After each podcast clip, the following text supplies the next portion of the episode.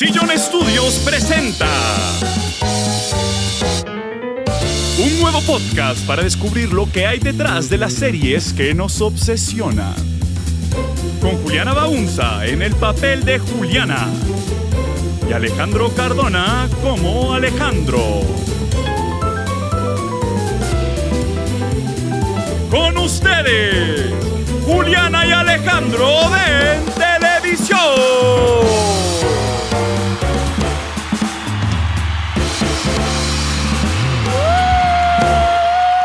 Buenas noches, damas y caballeros. Bienvenidos a Juliana y Alejandro en Televisión. Este es un podcast donde hablamos de las series que habitan nuestras pantallas, cómo llegan a ellas y lo que pasa una vez escapan del otro lado. ¿Cómo estás, Juliana? Feliz porque mágicamente hoy Bogotá no conspiró en contra mía y pude hacer todo lo que tenía que hacer. Juliana, ¿de qué vamos a hablar hoy? Hoy vamos a hablar de una posición, un nombre, un cargo, una identidad, que es showrunner. ¿Y eso en español cómo lo traducirías? Porque no hay como una No. traducción. No hay una palabra. A mí me gusta esta traducción de dueña o dueño del show. Sí, como el, el capitán del equipo, el que dirige la parada, el que va manejando el barco. ¿Los barcos se manejan? Juliana Alejandro en televisión por favor. si usted- para todos si los conductores de capitán de barco, todos los conductores de barco escuchando, por favor, aclárenos esa duda. Pero sí, en resumen es la persona que pues lleva la batuta de lo que es una serie. También supervisan y dirigen al grupo de la sala de escritores, si es que hay una sala de escritores, más adelante vamos a hablar de eso. Seleccionan a los jefes de cada apartamento, como, ok, yo soy quien elige a quién va a hacer el casting, quién va a hacer el vestuario, quién va a hacer los sets, y es como que tiene un ojo en todo. Sí, sí, sí, es que siente esa amalgamación de escritor, director, productora, como todos estos todo, roles en una todo. sola persona. Es una persona que yo me pregunto muchas veces a qué horas duermen. Ujú. Eh, los admiro mucho porque yo creo que no podría con tanta cosa encima mío. ¿A ti quiénes se te vienen a la cabeza cuando yo te digo showrunners? Pues está Dan Harmon de Community. David Chase en Sopranos, David Milch, Deadwood, Deadwood. no sé, Matthew Weiner de Mad Men, pero apenas los digo tengo ciertas dudas, porque yo Hmm. sé que estoy nombrando creadores. Sí. Pero también es muy interesante cómo en, en muchos casos, por ejemplo, en Girls. Lina Dunham Es la creadora. es la creadora y, como showrunner, pero como también está actuando, tiene que tener una Sí. co-showrunner, una persona que ayuda como a manejar esa vaina con ella. O en otros casos, por ejemplo, en Insecure, que fue creada por Issa Rae, ella no fue la showrunner. La El showrunner era un amigo de ella que se llama Prentice Penny. Y lo más curioso de todo es que si ustedes han visto series, seguramente habrán notado que en ninguna parte hay un crédito que diga showrunner, Pepito o Pepita. Sí, sale como written by tal. Escrito por... Eh, dirigido por tal persona, a veces creado por tal Ajá. persona. Nunca dice showrunner tal persona. Entonces es un cargo como más que la gente sabe quién es, pero Hmm. no se pone en los guiones, no se da un premio al mejor showrunner en los Emmy. Wow, qué raro además, Sí. porque además todos estos cargos están como supremamente legislados por el gremio de escritores de. América, en Estados Unidos al menos. Entonces estos son cargos como muy regimentados. Entonces creo que para hablar de por qué es importante el showrunner o como por qué existe ese rol, ¿tú cómo explicarías el hecho de que no existe un showrunner en el cine? Porque la diferencia entre el cine y la televisión es que uno es un medio más de directores y el otro es un medio más de escritores. Mm, qué ¿sí? interesante. Entonces, por ejemplo, esto no significa que no haya guionistas, o sea, que los guionistas no sean importantes en el cine. Claro que lo son. Para nada. Claro que lo son. Pero muchas veces, en la gran mayoría de casos, un guionista o una guionista hace su guion, lo vende y ya no, a veces no tiene nada más que ver con la película. O sea, entregan, ni siquiera va a los rodajes, no puede tomar decisiones si se lo cambian. Y es el director o la directora quien decide y tiene la última palabra. Si entonces, digamos, Martin Scorsese, él no escribe sus películas. Pero uno no dice, ah, eso es una película de no sé quién que escribió Goodfellas. No, es una película de Martin Scorsese. Él es el autor. Esto se mete en territorio tan interesante que es como la idea de la autoría del arte en medios Ajá. colaborativos. En la música clásica, por ejemplo, los autores, estos nombres grandes que conocemos, tienden mucho a ser mucho más los compositores. Claro. Mientras que, por ejemplo, en el jazz, lo que importa son los intérpretes. Y Mm. lo mismo pasó como en la televisión y en el cine en los últimos 100 años, Ajá. que tuvieron un momento en los años 30, por ejemplo, que empezaron a hablar de como, por ejemplo, la, la casa de producción como la autora Sí. de ciertas películas. Por ejemplo, Como ah, como- A24. Claro, y, y a- A24, este estudio como moderno, se perfila de esa manera también, pero dentro de ella nosotros hemos decidido, por ejemplo, que en el cine los y las directoras son los autores, Sí, ¿no? Son esta persona que don- alrededor de que se aglomera todo esto, mientras que en el- la televisión son los escritores y no...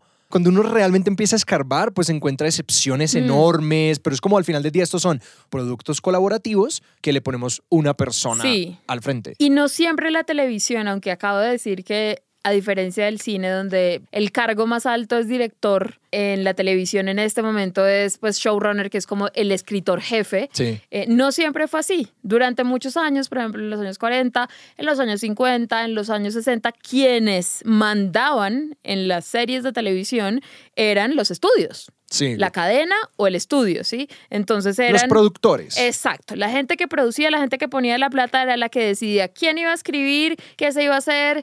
Este episodio no, no me gusta, no me gusta la historia, cambiémosla, esta actriz no me gustó, echémosla. Eso lo decidía el estudio, ¿sí? Luego esto empezó a cambiar, ¿sí? Por ejemplo, recordemos tu episodio número 2 de Desi Arnaz y Lucille Ball. Sí. Ellos cuando hicieron I Love Lucy cambiaron esto y tomaron mucho más el poder, pero ellos eran una figura más bien como de productor, actor. O sea, ellos eran chief producers, jefes de producción de su serie y ellos tenían un, no era una sala muy grande, pero era un equipo de como tres personas que escribían los episodios. Pero esos guionistas y esa guionista no podían decidir, no era su serie, era la serie de Desi y Lucy, que eran los productores, los dueños de esta historia, ¿sí? Ujú. Así fue durante muchos años. O mandaban la, como que la última palabra la tenían productores como con poder, tipo Desi o Lucy, o el estudio o la cadena. Entonces era CBS quien decidía qué iba a pasar en tu serie. especialmente en esos años se ve como, pues como había tanta plata detrás de la televisión y la televisión y el cine siempre han sido tan costosos, los creativos son un problema para los productores. Claro. O sea, es como esta gente que tiene ideas y quiere hacer de cosas. pensar. Sí, o sea, realmente uno cuando ve esa historia temprana de Hollywood y de, y de los estudios de televisión, uno ve cómo los productores no desean nada más que tratar a esta gente como contratistas desechables, pues como gente que, oye, si no me estás haciendo el trabajo bien, te voy a reemplazar Pero en algún momento sí empezó a surgir una clase de escritora o escritor con más poder de decisión.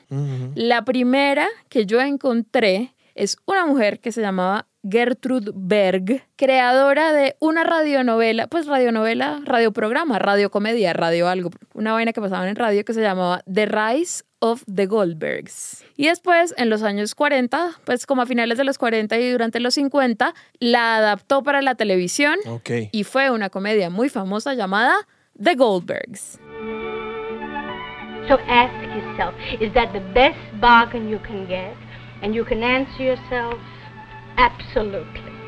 Ella la escribió, la produjo y la protagonizó además. Fue una de estas primeras personas como multitítulo, ¿sí? Multitalentosa y multidisciplinaria. Productora, escritora, protagonista, Wow. la Phoebe Waller-Bridge de su época, porque además era una comedia. Sí. Pero pues nadie en esa época decía, "Ah, Gertrude es la showrunner de The Goldbergs. No, en este momento podemos identificar que ella era una showrunner, pero no se llamaba así. La tendencia que yo veo en estos primeros años de la televisión es que así como no se le tendía a dar el crédito a los escritores y escritoras, era peor en el caso de las escritoras. Y creo que en la misma como revisión histórica de estas cosas tienden a ser como una nota al pie de página de Mm. como, y reconocemos que también hay mujeres que hacen esto y es como, pero ¿dónde están? Porque como hay, claro, es un trabajo muy difícil hacer todo ese revisionismo histórico porque pues son historias que no se han ido contando mientras que desarrollan, mientras que las historias de los hombres siempre fueron contadas. Hay un libro que a mí me gusta mucho en el que me enteré de muchas de estas cosas, que se llama, en español se llama Las Dueñas del Show,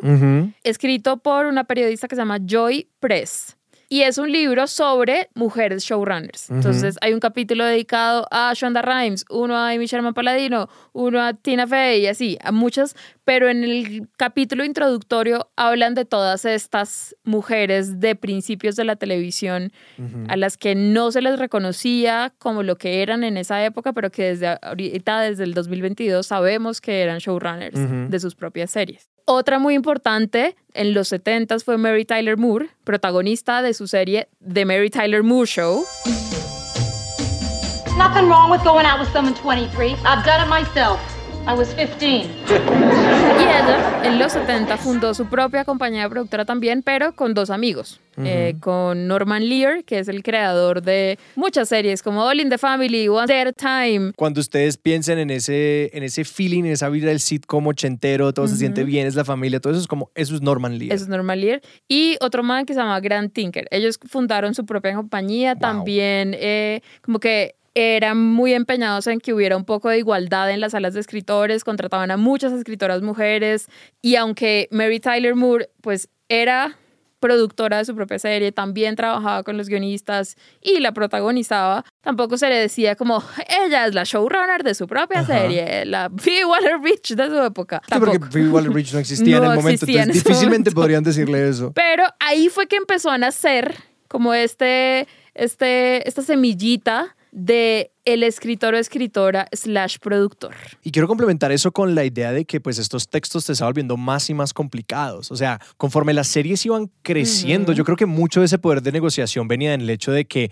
pues los productores no sabían todo lo que pasaba en estas series, ¿no? Como que ellos no entendían estos personajes, todo lo que habían hecho, las historias por las que habían pasado, que es como, pues si tú quieres escribir para una serie, tienes que saber todo lo que estos personajes han hecho, porque puedes decir algo que es inconsistente con un episodio anterior. Exacto. Entonces, poco a poco estos escritores se van volviendo menos y menos desechables. Y creo que es un fenómeno que se ve hoy en día, pues con showrunners específicamente, que entre más temporadas va un show, estas personas tienen unos poderes de negociación Claro. enormes. Y esto como de la figura de que surja la figura de escritor slash productor coincidió además con que surgieron las primeras cadenas de cable. Esto que tú decías de las historias cada vez eran un poco más elaboradas, más serializadas, los personajes más Sí. complicados, coincidió con que HBO nació en 1972, Showtime nació en 1976, CNN en el 81, AMC en el 84, entonces los 70s y los 80s Me encanta que CNN entró en esta lista. Sí, porque fue una de las primeras cadenas. Sí, y le quitaron el monopolio a las cadenas de televisión abierta como ABC, CBS, NBC. Y por mi ñoñada con la historia de la industria, esto coincide con una era de regulación en Estados Unidos en la que había unas leyes que llamaban las leyes de FinCIN, que eran las de financiación y sindicación, que, cuento largo hecho corto, le impedía a las grandes cadenas, a las transmisoras, también ser dueñas de los programas de televisión. Entonces, por eso compañías como la de Mary Tyler Moore y Grant Tinker y Norman Lear, pues al final eran dueñas del producto, ellos vendían, entonces toda la, plata de sindicación venía a ellos Sí. en perpetuidad. Entonces creaba como una distribución súper chévere de para dónde se está yendo la plata generada por los programas. Pero entonces llega un punto, digamos en los 80s, en los que, ok, ya te están reconociendo a ti, Alejandro, que eres un guionista en esta serie tú tienes crédito como productor. Además de guionista, en los créditos de la serie sales también como Alejandro el productor. Y ahora resulta que todos los escritores de esta serie son productores. Ok. Pero se necesita saber a quién es que le tengo que reclamar, o sea, quién es el jefe de todos estos. Sí, claro que las estructuras horizontales en una industria como la televisión no funcionan. No Es funciona. todo el mundo tiene que estarle respondiendo a alguien. Alguien necesita saber quién manda, quién es el responsable de esto. Y ahí fue que surgió el término showrunner. En esta vaina que uno puede ver así como en Google de cuando empieza a surgir una palabra y se Ah, empieza a sí. usar, uno La- puede mirar eso. Y ahí como a finales de los 80s y en los 90s empezaron a surgir unas figuras que eran como reconocidas por estar ligadas con la serie que crearon, ¿sí? Entonces, si alguien pensaba Twin Peaks, de una pensaba, esta es la serie de David Lynch. Diane, 11:30 a.m., February 24th. Entering the town of Twin Peaks. It's five miles south of the Canadian border. 12 David Lynch es un director de cine, pero además hizo Twin Peaks, que es una serie clásica de 1990. ¿Él la escribió? Claro. Ok. Sí, es de él. Claro, Ento- pero es que a mí siempre me pareció muy interesante que en el cine solamente sabemos de los escritores que también dirigen las películas. Sí. Entonces me estaba preguntando si algo de esa como teoría autorial del cine había venido a la televisión. Porque es como, creo que 90% de la gente no puede nombrar un director de televisión. Sí. Y es como, no, están completamente invisibilizados. Escritores quizás, sí, directores cero. sí. Yo los puedo nombrar porque tengo unos favoritos. Yo, pero... yo, yo me sé tres. Yo conozco Ok. como tres. Es muy difícil. Pero sí, o sea, los que yo conozco son porque son como que eran los mismos de Breaking Bad y Game of Thrones y que ahora se reparten con Succession, como Sí. el mismo grupito que dirige todo. Pero realmente no son tan famosos por eso. O sea, uno no dice Pepito, el que dirigió Breaking Bad. Claro, y luego van y dirigen cine y ahí sí se vuelven famosos. Ajá, exacto. Había otras figuras así como David Lynch, por ejemplo, Diane English, eh, fue una creadora de una serie muy importante también que se llamaba Murphy Brown. It's just that I'm sure Lisa is at least a lieutenant, and calling her a girl has a certain demeaning quality. It's not up there with suggesting women wear veils or walk three feet behind, but all things considered, it's probably not the best way to go.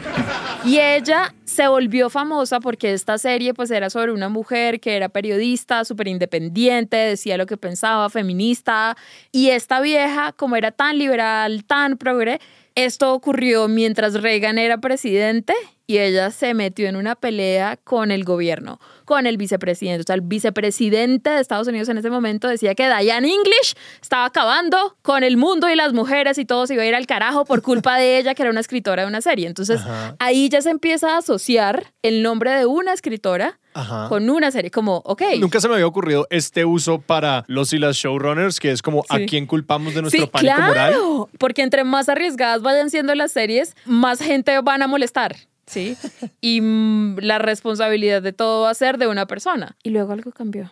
¿Alguna serie que hayan estrenado cerca del año 2000? Pues se estrena Los Sopranos. Sí, De verdad. Sí. ¿Tú crees que el- sí, ese es 100%. como el fenómeno? 100%. Y unido, una vez más, el hecho de que Los Soprano y Buffy the Vampire Slayer estuvieran al aire al mismo tiempo, creó un fenómeno que, unido a el hecho de que la gente pudiera empezar a grabar sus episodios de las Sí. series, que estuviera surgiendo el Internet y los Sí, foros de Internet, sí. hizo que se creara como una burbuja y una revolución televisiva y de repente la gente se empezó a interesar por quién era la persona detrás de esta genialidad que yo estoy viendo. Sí, qué Y interesante. pasó con David Chase y pasó con Joss Whedon, el creador de Buffy. La gente empezó a rendirles culto a ellos. Sí. O sea, como más, claro, a James Gandolfini, el protagonista de Los Soprano, pues la gente lo perseguía en las calles de Nueva York. Oh, James, espectacular. Pero de repente David Chase, que durante muchos años fue un escritor, él empezó de hecho en una serie que se llamaba The Rockford Files. Sí, un escritor Era de un televisión escritor. de larga data. Normal, un man que llevaba muchos años escribiendo y de repente la gente lo reconocía en la calle. Lo mismo Joss Whedon. Él empezó, él escribió en Roseanne, él también llevó- escribió muchas series y de repente la gente empezó a adorar a Joss Whedon, nivel vamos a Comic Con para conocer a Joss Whedon. Porque el Internet y los foros en Internet, sobre todo que en esos principios de los 2000 eran tan importantes para personas mayores de 50 años como yo, cambiaron la cultura de los fans y las fans por, Sí. para siempre. O sea, ser fan de algo se transformó por completo. Entonces ahí cuando ya tu fandom se vuelve más comprometido y tienes oportunidad de averiguar más, e interactuar con otras personas a las que les gusta lo mismo, te Claro, empiezas como a obsesionar. puedes encontrar otros loquillos que están al mismo nivel de obsesionados con un Ajá. tema muy específico como tú. Entonces, pues empiezan a surgir todos estos como metatextos y estas investigaciones súper profundas porque pues puedes llevarle un, llegarle a un público que le interesa, mientras que como darle eso a un público general no sirve para nada. Y en esos dos casos, o sea, David Chase y Joss Whedon no eran la única persona que, o sea, él no escribía solo Los Soprano. Él de hecho tiene muy pocos créditos de que salga en un episodio de Los Soprano escrito por David Chase, hay muy poquitos. De 86 episodios de Los Soprano, por ejemplo, David Chase solo escribió 25. Creo que este es un buen momento para hablar de esa interacción de los showrunners con los escritores, porque, pues, porque es importante y qué significa que David Chase desde Los Sopranos tuviera solamente 25 de 84 créditos de escritor, pero alguien como Aaron Sorkin, que es el que escritor que es como de todo lo escribí yo. Newsroom, Mío. Famosamente casi que no da ningún crédito. Cada sala de escritores funciona distinto y el hecho de que David Chase no tenga crédito en todos los episodios no significa que él no haya tenido nada que ver. Como te decía al principio, los showrunners tienen que revisar todos los guiones, o sea, todo pasa por ellos. Sí, dan el visto bueno. Exacto. Eh, incluso casos como el de Shonda Rhimes, que es la creadora y showrunner de series como Grey's Anatomy, Scandal, How to Get Away with Murder, Bridgerton. Una máquina de hacer plata Una esa máquina señora. de hacer plata.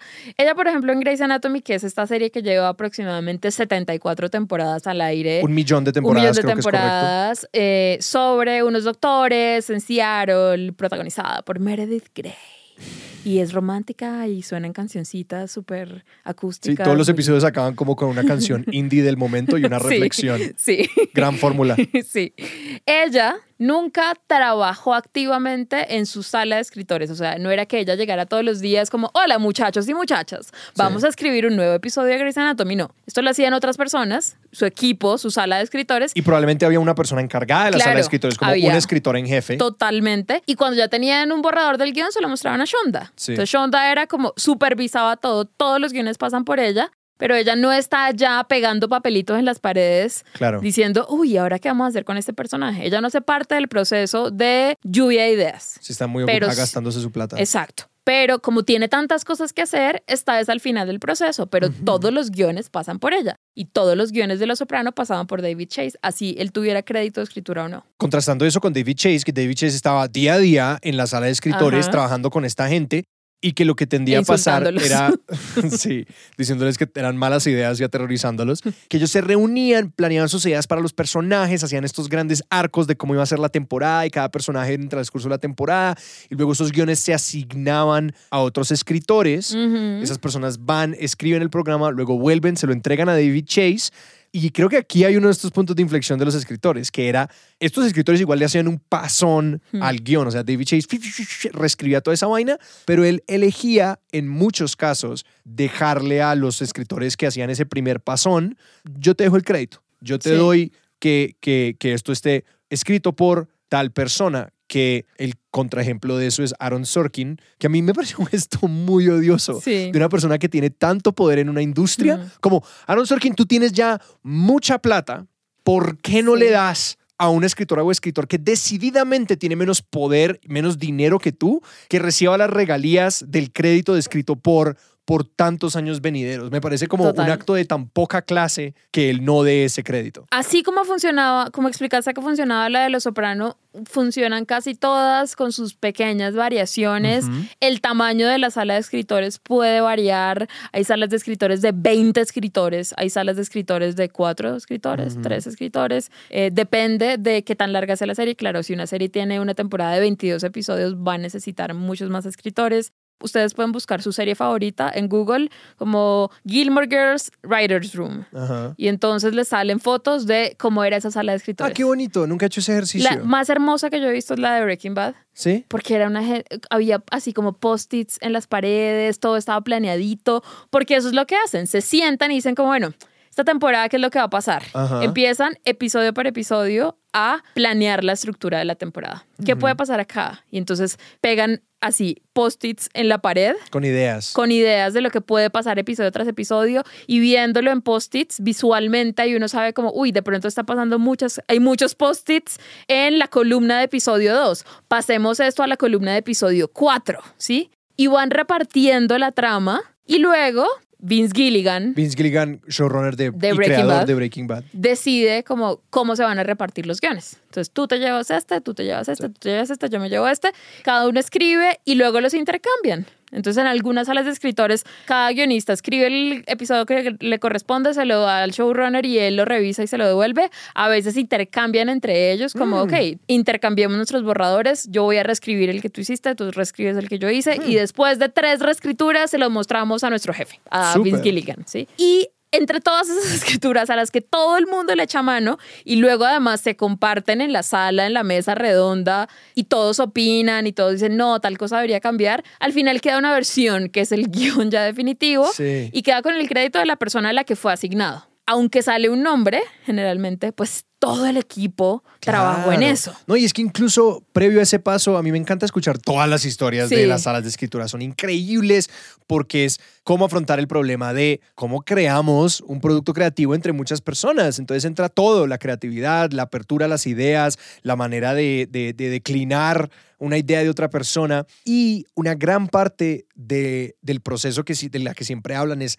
la cantidad de, entre comillas, tiempo que pierden. Mm. O sea, como hablar y hablar y hablar y hablar muchas veces no sobre el programa, Sí. no sobre la historia y quedan con ciertas cosas. Entonces, casi que cuando alguien se sienta a escribir con un guion, ya han hablado por horas y horas y horas de absolutamente todo lo que tiene que pasar en eso, pero que igualmente esta persona pues se ve con la tarea de plasmar algo sobre la página, que también es muy difícil. Y hay algunas cosas, en algunas salas de escritores se sabe, como por ejemplo, en The Wire se sabía siempre que el episodio penúltimo, o sea, el noveno, lo escribía George Pelecanos, que es un guionista y novelista. Sí. De, él escribe novelas, libros de crimen y él siempre escribía el penúltimo episodio que es el mejor de todas las temporadas de The Wire. Y él no, y para aclarar, él no es el creador ni el No. showrunner de The Wire. No. Él es uno de los del equipo de guionistas de The Wire, que además era un equipazo, que tenía a otro novelista de libros de crimen que se llama Dennis Lehan. Y sabían, cuando un episodio tiene que morir alguien, este lo escribe no sé quién.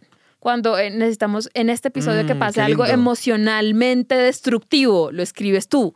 Y si necesitamos que sea un episodio muy chistoso, lo vas a escribir tú. Y así se repartían la cosa. Es muy, es fascinante leer sobre cómo funcionan las salas de escritores. Yo les recomiendo un libro que ya Alejandro había mencionado, que se llama Difficult Men. Hombres Hombres difíciles. difíciles de Brett Martin y otro que a mí me encanta también que es solo de The Wire que se llama All the Pieces Matter. Yo le tengo mucho cariño a las series que funcionan con salas de escritores porque me parece maravilloso. O sea, me encantaría algún día trabajar en una sala de escritores porque tiene que ser una cosa muy loca que te debe enseñar a desprenderte de lo que escribes, cosa que a mí me cuesta mucho. Como de no sentir que es tuyo tanto. Sí, exacto, como decir, esto es una cosa que hicimos entre todos. Sí. Y si me critican una cosa que yo escribí y un punto de la trama y me dicen esto no funciona o no es chistoso o no es suficientemente dramático, no debería tomármelo personal. Y se tiene que sentir chévere eso como, primero, que si la cagas, pues no es solo responsabilidad tuya Hmm. y que si hay un exitazo también es repartido. ¿Y sabes en qué espacio eso me parece aterrorizante? Es el de la responsabilidad que estos escritores en jefe pueden sentir sobre su equipo Mm. y sobre el programa, porque yo he escuchado, por ejemplo, a Dan Harmon de Community hablar del terror que era la idea de la cancelación de la serie, Mm. cuando la cancelación de la serie significa pues que muchas personas perderán su trabajo, ¿no? O Exacto. sea, cuando una persona sabe que del, del un buen producto cientos o potencialmente miles de personas ya a nivel indirecto tienen un empleo constante, es una carga psicológica muy poco envidiable. Yo leí una entrevista de Michael Schur, que es el creador de The Good Place, que es una serie de la que no hemos hablado, pero es una comedia divina, súper filosófica, tiene que ver con el más allá. Y Michael Schur, que es el creador de esta serie, que además él trabajó en salas, antes de crear The Good Place, trabajó The en la sala de escritores de The Office, y de ahí salió a crear Parks and Recreation, Brooklyn Nine-Nine y The Good Place El Shonda Rhimes de las el Shonda. Rhimes de las comedias. Y él decía, escribir comedia es una cosa colaborativa. Decía, no porque no se pueda hacer solo, pero porque estoy segura de que 10 cabezas piensan mejores chistes que una sola. Y 10 cabezas pueden resolver más rápido un problema que una sola. Bajo las condiciones correctas. Exacto, totalmente. Y además, digamos, hay salas de escritores como la de The Good Place, que habla de filosofía moral. Tiene una trama mucho más complicada que la mayoría de las comedias. You are dead, and you are now in the next phase of your existence in the universe. Y ellos tenían en su sala de escritores no solo pues, a escritores de comedia, sino además escritores consultantes, profesores de filosofía que les ayudaban a escribir los episodios. Y decían como, ¿sabes que acá tú puedes meter una referencia Sí. a Nietzsche? Y ellos como, uh, cuéntame más. No, es que imagínate que en tal libro él dijo ta, ta, ta, ta, ta. Sí. Y les daban tremenda clase de filosofía Claro, y que hay un de personaje que es Chidi en The Good Place, que es como la personificación de eso, que es literalmente un profesor de Sí. filosofía moral. Sí. Es divino. A mí me encanta ver cómo funcionan las series con, con sala de escritores. Mm. Me parece maravilloso. Pero hay muchas series muy buenas que no tienen sala de escritores. Se me ocurre solo una, ¿Cuál? True Detective. True Detective, todas las temporadas, pero el buen ejemplo es la temporada 1, que es la única buena de True Detective. Y la primera temporada la escribió Nick Pizzolato. Eh, él nunca había escrito nada de televisión. De hecho, salió como de la universidad, creo que estudió filosofía, alguna vez así, y escribió la primera temporada de True Detective que se debe haber quedado como una miniserie. Sí. Y habría sido la- una de las mejores miniseries de la historia. Sí. Y la hizo solo, así como en un mes, la escribí solo yo. También son como cuántos, 10 capítulos? ¿Algo Son así? 10 capítulos, sí. Y la escribió solo, sin ayuda de absolutamente nadie más, sin pasarle un guion a no sé quién para que me lo revise, le pegue una reescritura, nada. Solito él. Otro gran ejemplo, que es quizás mi favorita de las series escritas por una sola persona, es Fleabag. Esa la escribió solo Phoebe Waller-Bridge. De nuevo, una miniserie o lo que los británicos llamarían una serie. Una serie. Porque famosamente las series británicas tienen muchos menos episodios por temporada y muchas menos temporadas Ajá. que las series norteamericanas. Exacto. Y Fleabag tiene seis episodios por temporada de dos 30 temporadas. minutos, dos temporadas. Ajá. Eso no significa que sea como, ay, qué huevonada, solo escribió dos episodios. Ajá. No, escribió una cosa increíble, lo, lo mejor que se ha hecho el siglo XXI. Pero lo hizo ella sola, sin consultarle a nadie, porque la primera temporada ella hizo esta serie como una adaptación de una obra de teatro que escribió. Y esa obra de teatro era un monólogo de ella sentada en un banquito y hablándole a la audiencia en el teatro. Por eso en la serie ella le habla, la cámara rompe la cuarta pared. Y así hizo la primera temporada. La segunda temporada también la escribió completamente sola. Pero hasta ahora realmente todas son miniseries. ¿Existe algún ejemplo de una serie más larga que estas que la escribiera una sola persona? Sí. Es imposible, Sí, ¿no? ¿Qué? no. ¿Cuál? ¿Qué? Downton Abbey. Ah, sí. Otra, The Crown. Though it would help if we could decide here and now on your name. My name? Yes, ma'am. Uh, that is the name you will take as queen. Let's not overcomplicate matters unnecessarily. My name is Elizabeth. Y acá Sin sala de escritores, sin colaboraciones. escritores, ¡Wow! nada. Acá estamos viendo un patrón entonces que, Que es son británicas. británicas, británicas, británicas, británicas. El guionista de Downton Abbey se llama Julian Fellows. Downton Abbey lleva cuántas temporadas? ¿Y cuántos episodios por temporada? No sé, y tiene una película, o sea, Sí. está loco escribiéndola solo y le preguntan cómo usted está loco escribiendo esto solo, porque no pide ayuda. Y el man como, no, no, no, es que esto de las salas de escritores es una tradición muy americana. Sí, full. Eso acá no se hace. Acá uno escribe su historia y es suya y listo. Una manera muy literaria de pensar la serie. Y yo creo que esto también está profundamente conectado con los ciclos de producción. Claro. Porque es que una serie que está siendo producida como en tiempo real y a, que, a la que le van a sacar como toda la leche posible, que es una filosofía como muy de la, pro- del modelo de producción norteamericano, que Hmm. Sí. es como esto es televisión privada, esto es una máquina para hacer plata. Sí. Pues tú tienes que estar, mientras que hay una persona escribiendo el siguiente programa, hay otra persona que está en el set trabajando Ajá. con los actores grabando y hay otra persona que está comunicándose con los editores para hacer esa interfase que al final es el showrunner, pero entonces para mí me parece vital la comparación con el cine. Al cine se asemeja más el modelo de producción británico, que es que vamos un tiempo y vamos a grabar. Y una vez todo esté grabado nos vamos a ir a postproducción y no vamos a grabar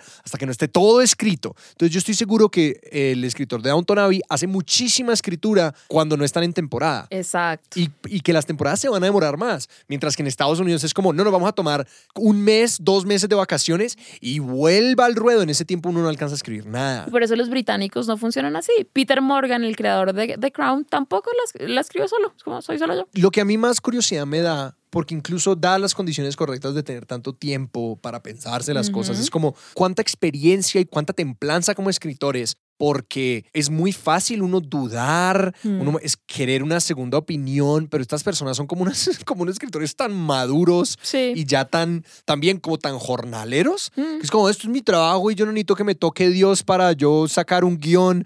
Mientras que, sí, creo que se intersecta de maneras muy interesantes como con valores culturales en torno a la creación. Sí, y es muy raro porque Estados Unidos es un país famosamente súper individualista. Ah, qué interesante, Entonces sí. uno diría, ah, este debería ser el país en el que valoran que una persona lo haga todo solo. Claro. Pero no es así. Creo que ahí choca el poder del individuo con la maquinaria de la producción económica. Ahí sí, ahí sí prima hacer plata, hermano. Como ah, no me importa tu visión artística, hay que sacar episodios. Pero- Y la visión artística milagrosamente logra salir y, como brotar en esta industria tan Sí. Hostil que es la gringa. Pero mira que esto luego, en el momento del consumo y el comentario cultural, vuelve Ah, al individuo. claro, Ahí claro. sí no tenemos una manera de cómo hablar de esta sala de escritores, excepto en espacios muy de nicho. Sí. O sea, hay podcasts donde estas personas pueden hablar de estos procesos creativos Sí. mucho más amplios, pero cuando uno ve cómo se entrevista y cómo los creadores y las creadoras de shows y los showrunners relatan estas creaciones, muchas veces por la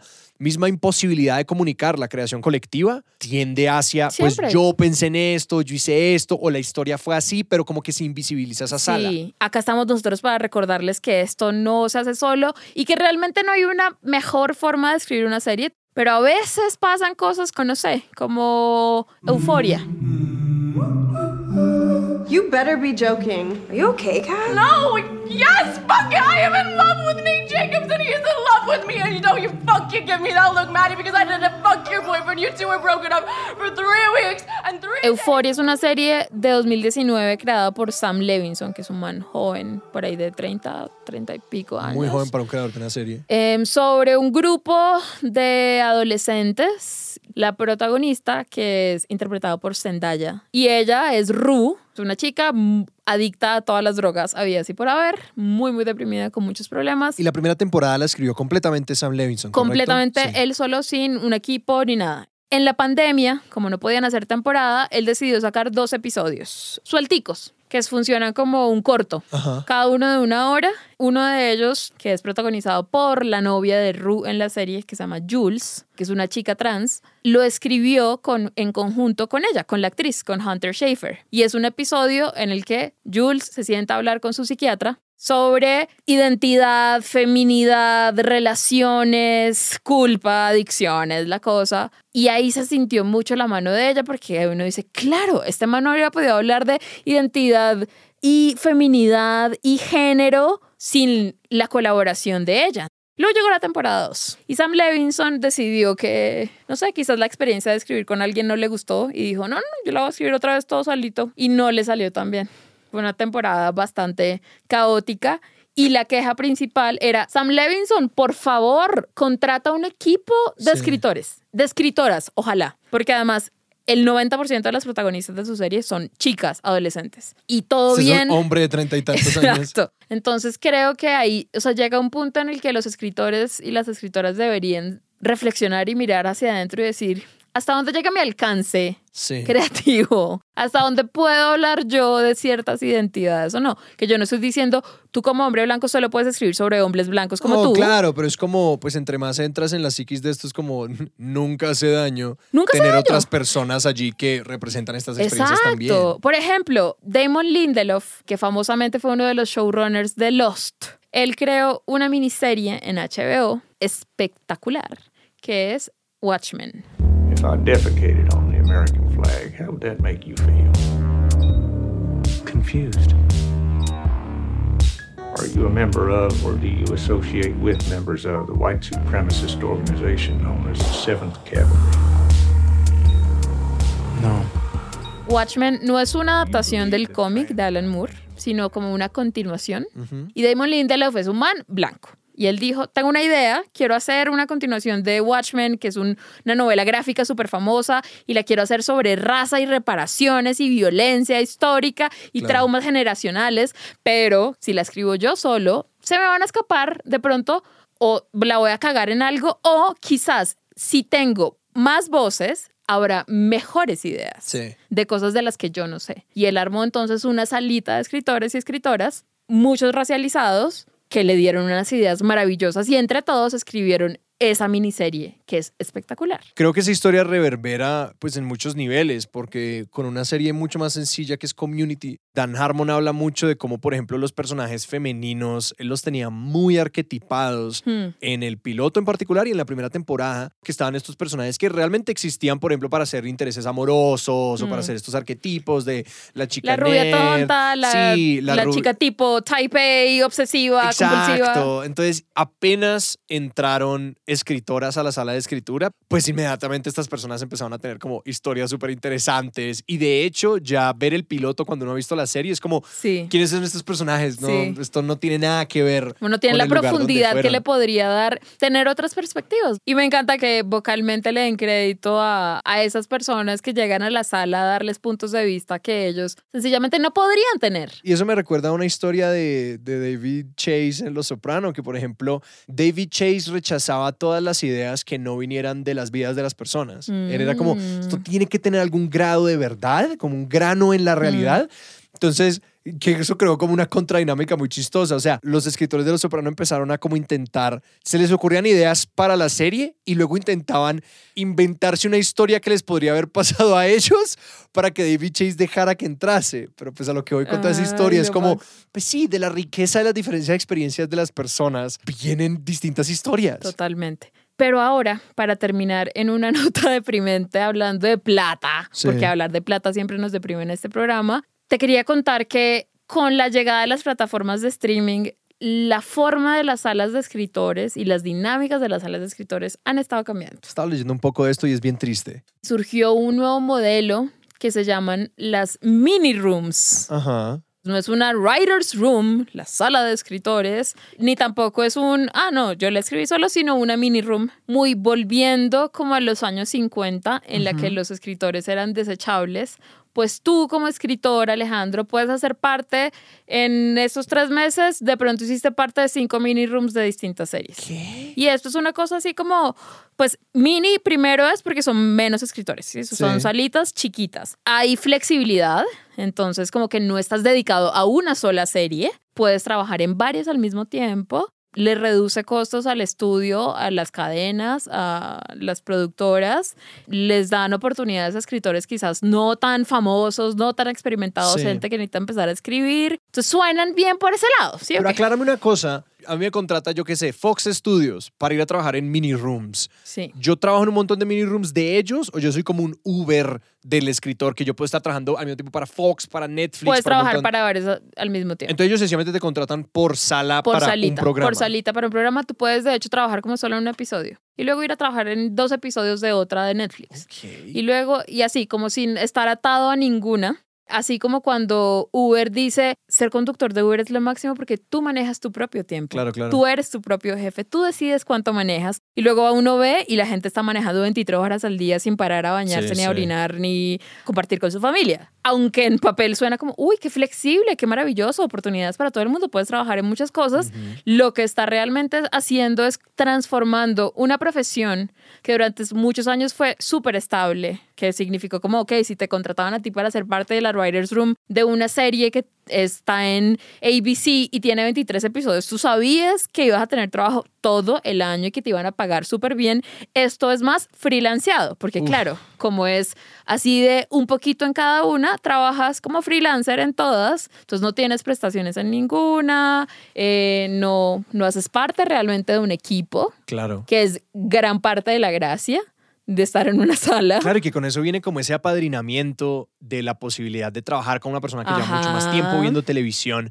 Y que esto, yo leí un artículo que se conectaba con la crisis de showrunners en las plataformas de streaming, que era como, estamos viendo mucha más producción de programas de televisión en los últimos como 10 años para acá, ha ido aumentando, aumentando, aumentando, pero con ese crecimiento desmedido no hubo un crecimiento proporcional en las oportunidades de personas de formarse en estos espacios televisivos y que con lo que tú me dices de las mini rooms, pues está fragmentando aún más ese proceso, porque luego estas personas, pues listo, tú lo escribiste, listo, muchas gracias. Sí. No continúas acompañando y visualizando ese proceso de luego qué pasa con tu guion en términos de producción, va al siguiente momento, a la siguiente etapa, que realmente lo que hace un buen showrunner es una comprensión holística Total. y completa de todo lo que involucra y todas las transformaciones y permutaciones de un programa Y de para eso televisión. tiene que tener relaciones con las personas que hacen parte del equipo. O sea, tiene que saberse tu nombre. Pero si tú trabajas, llegaste un día, trabajar en un episodio y luego te desapareciste, ¿cómo vas a crear una relación con esa persona? No, y de entender cómo profundamente esa persona, cómo funciona creativamente, poderla asistirla, poderla empoderarla.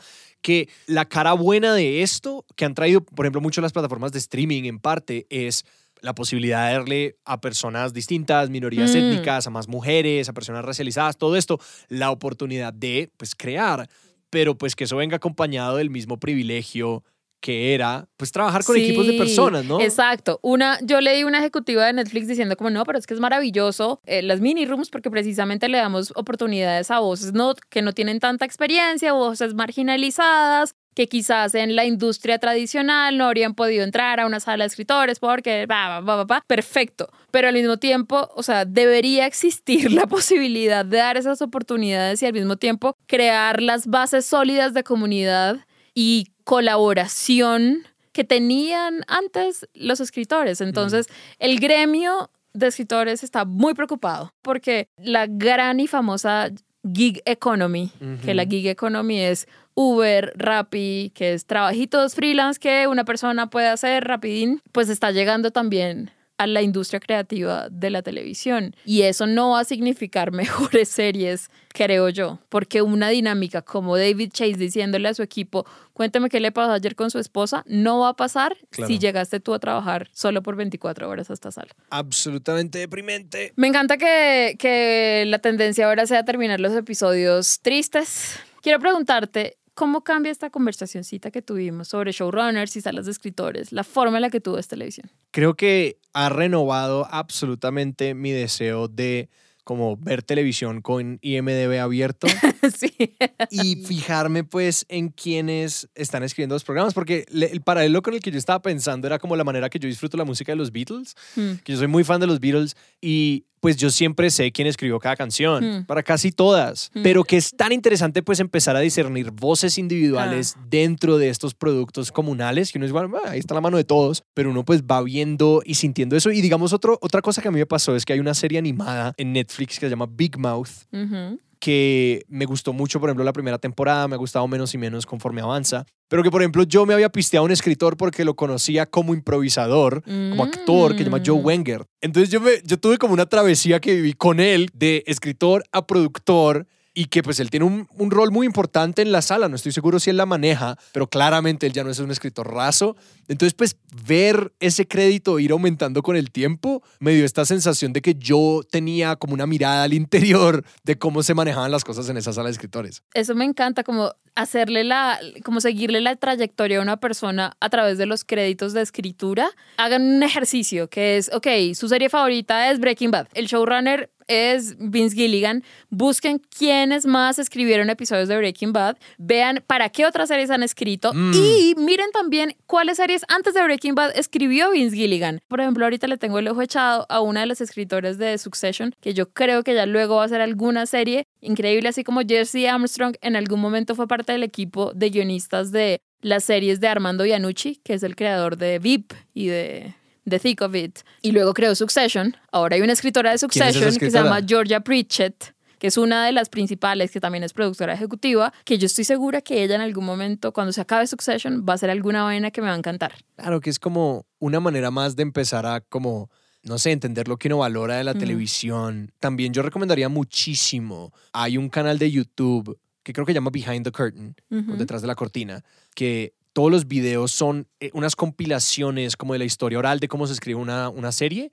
Y todos los videos se llaman algo así como How I Wrote, cómo yo escribí Los Sopranos, eh, o e- X serie, X serie, X serie. Y es escuchar en voz de las personas que escribían, pues, cómo se pensaban estas vainas. Y que si uno es una persona con alguna inclinación, inclinación o curiosidad creativa, pues ver esas historias agrega una capa invaluable al consumo. Maravilloso. Juliana, muchísimas gracias. Con mucho gusto. Gracias por oírnos el día de hoy. Oigan, como siempre les decimos, vayan Juliana y Alejandro en televisión.substack.com. Qué newsletter tan hermoso. Es espectacular, nos reciben cada jueves que sacamos los episodios de esta primera temporada, que ya estamos más allá de la mitad. Suscríbanse para que nos puedan leer cada semana. Cuéntenle a alguna amiga, alguna amiga sobre este podcast que lo hacemos con tanto cariño y tanta dedicación para ya ustedes. pasamos más allá de la mitad de la temporada, Alejandro. ¿Cómo te sientes? Con miedo porque creo que se vienen unos episodios que requieren demasiada investigación. Sí, que no hemos preparado todavía. Está bien, adiós. Necesitamos una sala de escritores.